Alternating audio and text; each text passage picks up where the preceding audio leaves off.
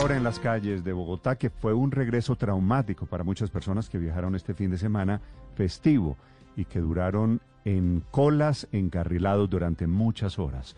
A esta hora en el sur de la ciudad el ojo de la noche, Eduard Porras. Néstor, muy buenos días para usted, buenos días para todos los oyentes de Blue Radio. A esta hora les cuento de los hechos más importantes ocurridos en Bogotá y también en Cundinamarca. Y comenzamos aquí en la autopista sur, donde anoche se vio la congestión de los usuarios que llegaron del puente festivo, muchos de ellos manifestando su inconformismo por los arreglos en la vía de Girardot a Bogotá y sobre todo de Melgar a Chinauta, donde dicen ellos tardaron hasta cuatro horas en llegar al peaje por culpa de las obras, por culpa de la congestión de los vehículos, por culpa de la cantidad de viajeros. Y esto fue lo que nos contó uno de los usuarios que llegó esta madrugada aquí a Bogotá.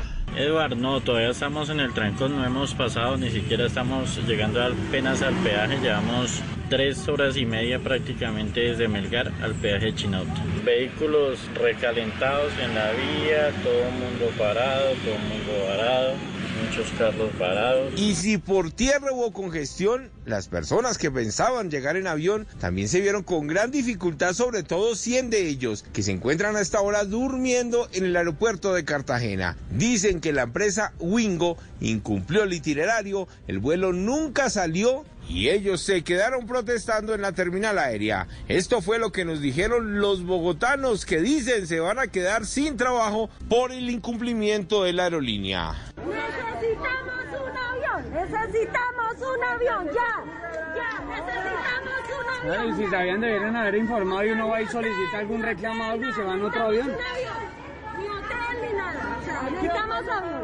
No, y el avión estaba acá. El avión estaba acá porque nosotros lo vimos aterrizar.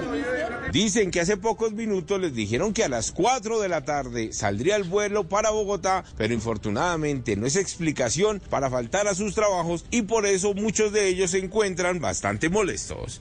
Eduard Porras, Blue Radio. Estás escuchando Blue Radio.